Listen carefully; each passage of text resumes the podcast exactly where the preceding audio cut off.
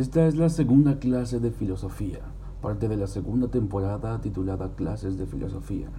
Hoy vamos a hablar sobre Virgilio, todo lo que tengo para contarles sobre este poeta, que es uno de los escritores más representativos en toda mi vida y en la de muchos otros. Es bastante extenso, así que tomé la decisión de dividirlo en tres partes. Esta es la primera parte.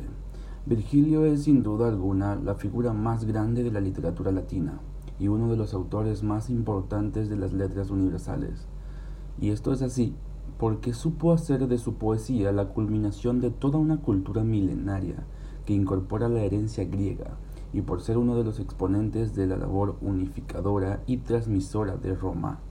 Por eso son infinidad los libros y trabajos que están dedicados al estudio del poeta de Mantua desde los primeros comentarios de los gramáticos de los siglos IV y V hasta nuestros días, en que son legión las publicaciones que aparecen anualmente sobre uno u otro aspecto de su poesía.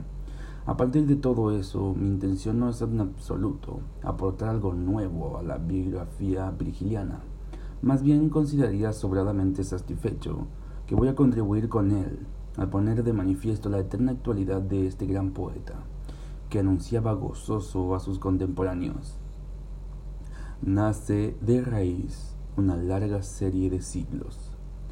Y es que Virgilio formuló y cantó la más bella y certera anticipación del ideal de unidad natural, de libertad y de justicia que los hombres han podido soñar. Pero toda su obra es expresión de ese ansia incontenible de paz para un mundo que resulte así digna de todos los hombres. Este nuevo mundo sintonizaba perfectamente con las aspiraciones de sus gentes aquejadas durante largos años por los males de la guerra, la destrucción y la muerte. En tal sentido, Virgilio se nos revela como uno de los poetas de la antigüedad que más clamó contra la guerra y que más manifestó su adversión y su horror ante la misma. Pero es que la poesía de Virgilio contiene además un mensaje profundo que, y universal del que son buena muestra algunos de sus más célebres versos que podríamos clasificar como inmortales, como por ejemplo, hay llanto por las cosas y todo lo mortal toca la mente o afortunados en exceso agricultores si conocen sus bienes. El trabajo lo vence todo. Se entenderá bien, pues, que en todas las situaciones de crisis el mensaje profundo y esperanzador de la poesía de Virgilio haya calcado y calado hondo en los espíritus de cada una de esas épocas. Por eso en estos momentos en que inauguramos un nuevo siglo, un nuevo milenio de la historia de la humanidad, con conflictos enquistados que amenazan con dolor, destrucción y guerra a los más dispares países del mundo, también encuentran gran eco los versos profundos del mantuano, que una vez más nos parecen expresión de la ansia esperanzadora y esperanzada de los hombres en un mundo de paz, justicia y libertad.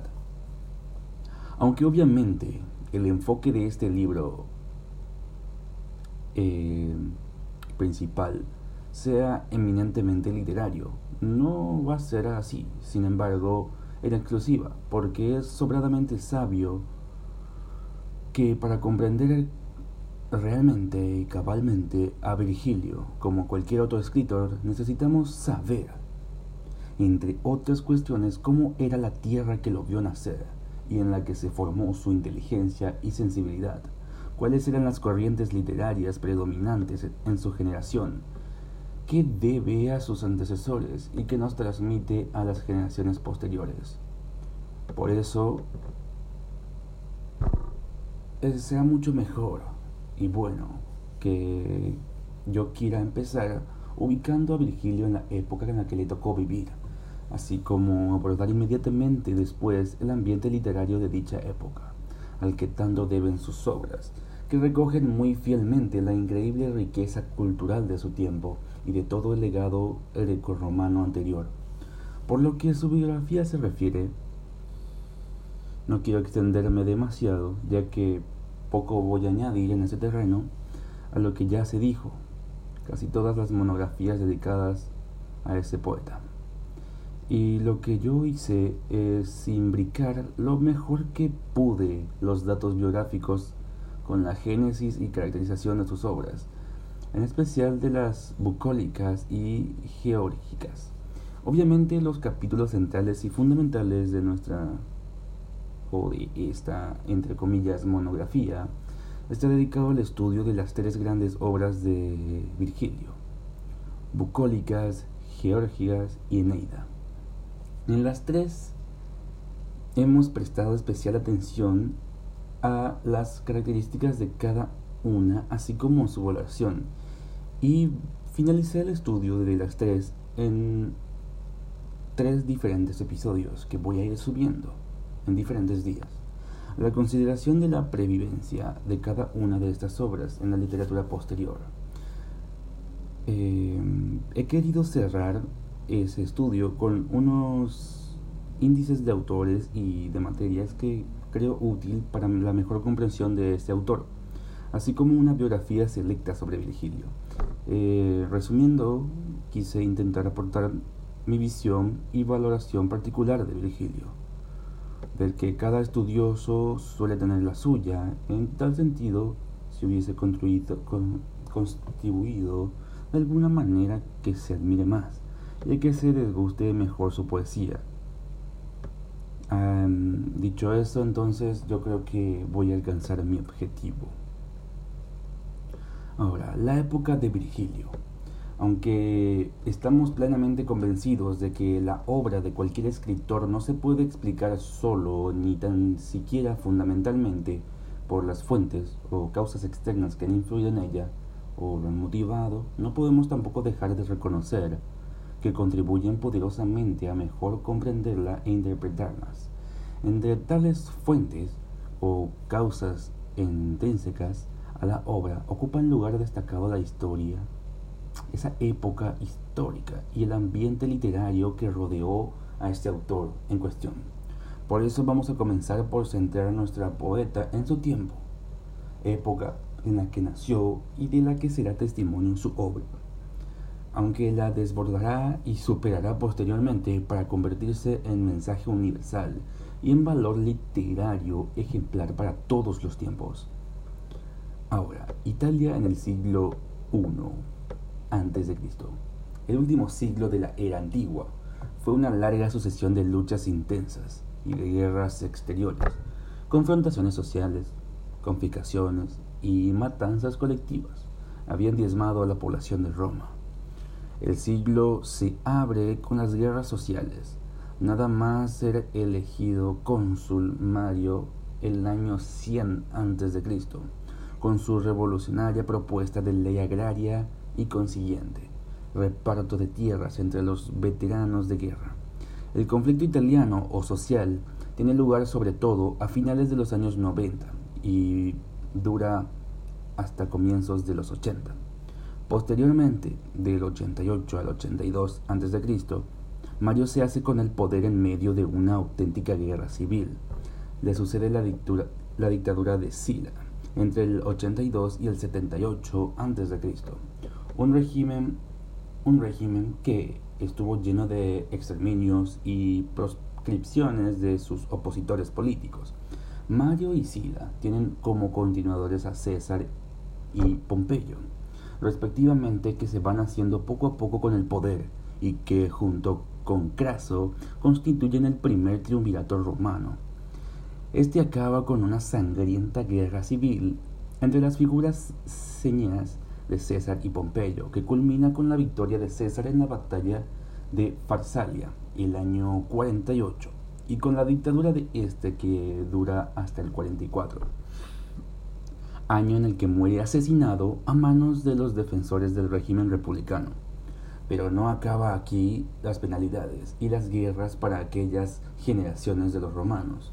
A la muerte de César se constituye el segundo triunvirato, con Marco Antonio, Octavio y Lépido, y enseguida los enfrentamientos civiles entre ellos, en especial entre Antonio y Octavio, traen consecuencias, nuevas muertes, como consecuencias estas, y proscripciones hasta que con la batalla de Axio, el año 31 a.C., asume el poder absoluto Octavio Augusto, primer emperador romano que reinará hasta el año de su muerte, el 14 después de Cristo. En definitiva, el siglo I Cristo se caracteriza políticamente hablando por la lucha por el poder personal y el progresivo deterioro, por ende, de la autoridad del Senado romano, ya sea Mario, Sila, Pompeyo, César, Antonio y Octavio. Serán los grandes protagonistas del siglo, que acabará con el final de esa secular institución que era la República Romana y con el nacimiento del Principado o Imperio.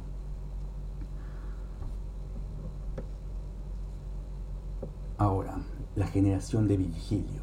Como es bien sabido, Virgilio pertenece íntegramente a la generación de Augusto. Llena y aún la desborda un poco por la fecha de su nacimiento, el año 70 a.C nace y vive durante la primera mitad de su existencia. En estas circunstancias extraordinariamente críticas para la historia de Roma.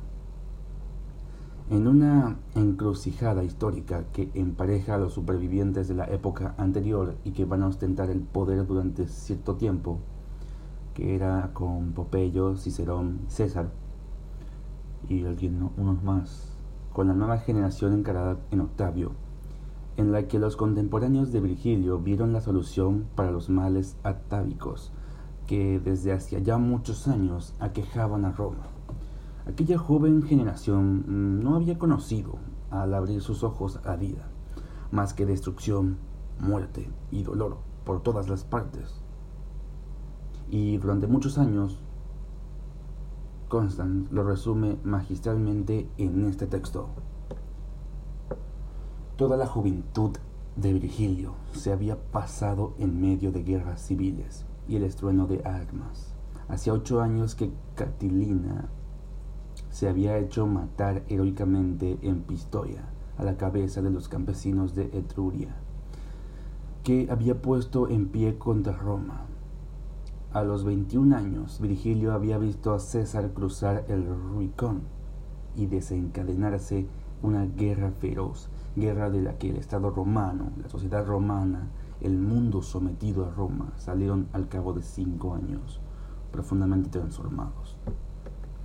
Y es que, como ya vamos viendo con anterioridad, un largo siglo de luchas instintinas y de guerras exteriores, luchas sociales, confiscaciones y matanzas colectivas, habían diezmado a la población romana. De ahí que, como se ha dicho reiteradamente, la máxima aspiración de aquella generación fue una ansia incontenible de paz, un ideal de unidad, de libertad y de justicia para todos los hombres. Toda la obra de Virgilio es el más bello canto a esa ansia y a ese ideal, en tal sentido como tendremos ocasión de comprobar más adelante, las imágenes, sobre todo las de los las de las bucólicas y geórgicas, que son precisamente las obras correspondientes a los años más críticos de la vida de Virgilio. Van a desempeñar un importante papel como expresión de dichos ideales de unidad y de paz entre los hombres y entre toda la naturaleza. Por eso, cuando Después de la batalla de Axio llega la paz, el mundo respira al fin mucho más satisfecho. La esperanza renacía por todos los confines del imperio romano. Y no debe de extrañar, pues, que toda esa mezcla de los sentimientos más diversos aparezca eh, recogida en la poesía de Virgilio. Muchos ecos de dolor, de locura y de muerte, pero también una ansia universal de paz, justicia, libertad y hermandad entre todos los seres de la naturaleza, especialmente, vuelvo a repetir, en sus bucólicas y también en las geórgicas, y sentimientos de satisfacción y vivencia de paz. Ahora,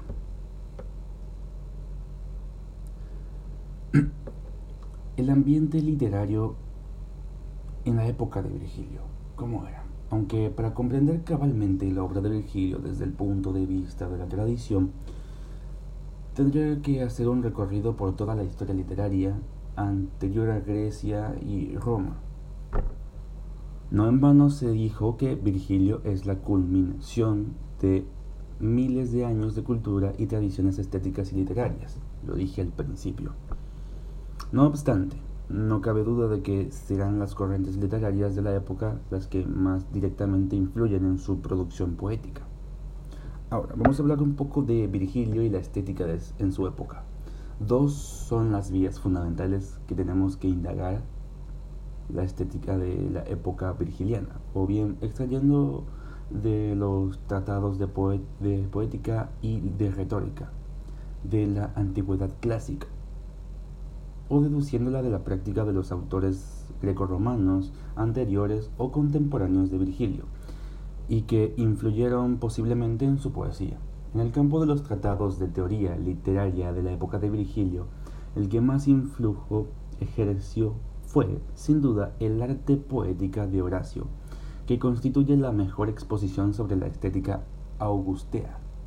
Siguiendo las líneas generales, la doctrina aristotélica a través de eh, Neoptolemo de Paros, establece Horacio que la obra literaria debe tener una unidad, dentro de la variedad y un orden. Asimismo, y sobre todo en el caso de la poesía, debe estar regida por los principios de lo pulchrum, dice, de lo bello, y de lo conveniente o adecuado, que se consiguen fundamentalmente a través de la armonía, entre forma y contenido gracias al ingenio poético y el arte literario, que harán que la poesía se caracterice por su dulzura o gracia, además de su finura. Pero la poesía, además de gustar o deleitar, debe ser útil enseñando algo. Esta utilidad la consigue fundamentalmente a través de su adecuación a la vida, una de las aplicaciones del decorum es lo que conviene o lo que es adecuado. O veniencia. Decía, los poetas buscan decir cosas por igual, gratas y adecuadas a la vida. Estamos con eso ante una de las manifestaciones del carácter didáctico e incluso político de la literatura, lo mismo que del arte en general. De ahí a la consideración de la literatura y del arte en la época de Augusto como subordinados del servicio al servicio de la política oficial mediaba muy poca distancia. Por eso, no es de extrañar que se haya hablado de las intenciones propagandísticas de la literatura de esa época. En la parte dedicada a la Eneida recogemos en el epígrafe 6.5.5 nuestro planteamiento sobre las relaciones de Virgilio con el poder político en general y con Augusto, muy en particular. Todos estos preceptos, a decir de Horacio, los enseñaron ya y sobre todo los pusieron en práctica los grandes autores clásicos griegos, a quienes debemos imitar y no tanto a los alejandrinos. Y lo planteé sin creerlo con esta última aseveración una polémica que va a estar muy presente en toda la generación de Virgilio, incluso en la inmediatamente anterior, la de Cicerón. Nos referimos a la, eterna polémica entre antiguos y modernos, entre clásicos de una parte y alejandrinos en Grecia, y neoteóricos en Roma de otra. Polémica que va a estar presente de manera importante en la doctrina y práctica literaria de dos de los grandes autores de la época, Cicerón y Lucrecio. Cicerón, heredero de la tradición aristotélica, aborda el conflicto entre anticistas y asianistas, decantándose como toda la escuela peripatética por un punto medio entre dos extremos, en una especie de eclesicismo que viene a coincidir con la armonía mixta, del estilo que defiende Dionisio de Alicamaso, otro de los grandes teóricos literarios de la época, y que personifica en el estilo de Demóstenes, entre los prosistas, y en el de Homero, entre los poetas. Pero Cicerón va aún más lejos de su actitud ecléctica o em, intenta acercar aristotelismo y platonismo tras recoger lo más importante de la teoría aristotélica. Defiende asimismo que el autor debe tender a un ideal en el sentido platónico del término, que recuerda bastante la teoría de lo sublime del pseudo Longino. Ahora bien, ninguno de los dos poetas mencionados escribe tratando alguno sobre teoría literaria, por lo que va hacer a partir de su producción poética como podemos deducir sus respectivos criterios estéticos y el influjo que cada uno de ellos ejerce sobre Virgilio. Ahora, las corrientes literarias que influyeron en la época de Virgilio. Si prescindimos de Homero, a cuya enorme influencia, la influencia de Homero es enorme sobre Virgilio. Bueno, dedicaremos especialmente atención al abordar la Eneida. Dos son las corrientes fundamentales que se disputan la primicia en los círculos poéticos de la Roma del siglo I a.C. De un lado, la corriente de inspiración netamente romana, que arrancando de Enio pasa por Lucrecio y de otro la poesía de los neoteóricos, cuyo exponente máximo fue Cátulo, y que había buscado su inspiración en la poesía elegante y sutil de los alejandrinos. Estas dos corrientes o escuelas eh, estaban en fuerte competencia justamente en el tiempo en que Virgilio formaba y maduraba su genio poético. Esa misma competencia significa, hasta cierto punto, una crisis por la que pasaba la literatura, especialmente la poesía de la generación de Augusto. Si por crisis se entiende que buscaba adquirir su forma definitiva, y fue precisamente por la vía de la confluencia o fusión de las dos corrientes encarnadas en Virgilio, como la poesía latina llegó a adquirir su máximo esplendor.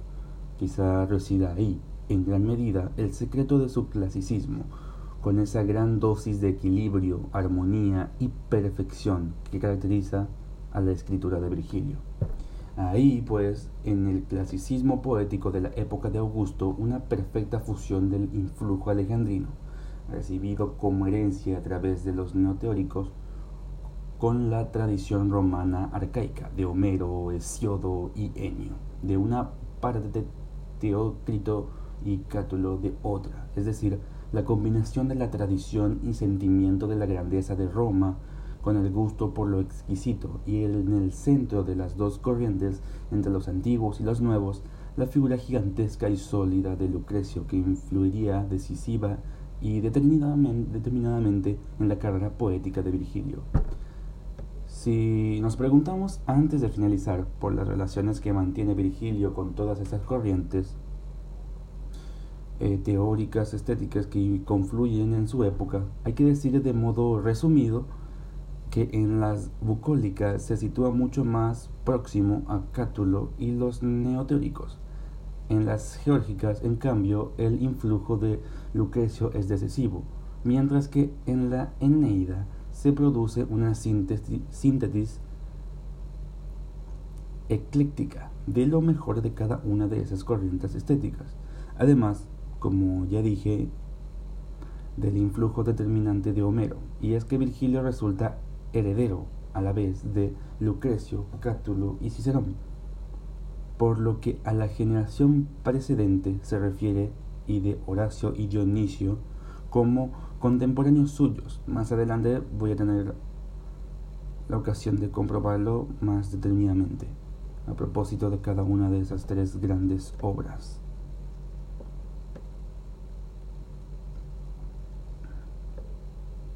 Ahora, vamos a hablar a saltar todo lo que sería mm, su biografía, para no detenernos mucho en información que ya está en, la Wikipedia o en cualquier lugar en el que se dedica la gente a hacer las monografías y todo esto. Bueno, vamos a hablar un poco de sus primeras manifestaciones literarias, que serían las bucólicas. No resulta muy verosímil que un poeta como Virgilio llegara a la treintena de años sin haber producido otros poemas, antes de dar a conocer su primera gran obra. Pues bien, se conoce con el nombre de Apéndice Virgiliano, la colección de obras que alguna vez han sido atribuidas a Virgilio como poesías de juventud. Bueno, del apéndice virgiliano y de sus siguientes obras voy a continuar hablando en el siguiente episodio. Espero que les haya gustado esta pequeña introducción y ya inicio del primer capítulo y de la primera parte. Nos volveremos a ver algún día pronto en la segunda parte.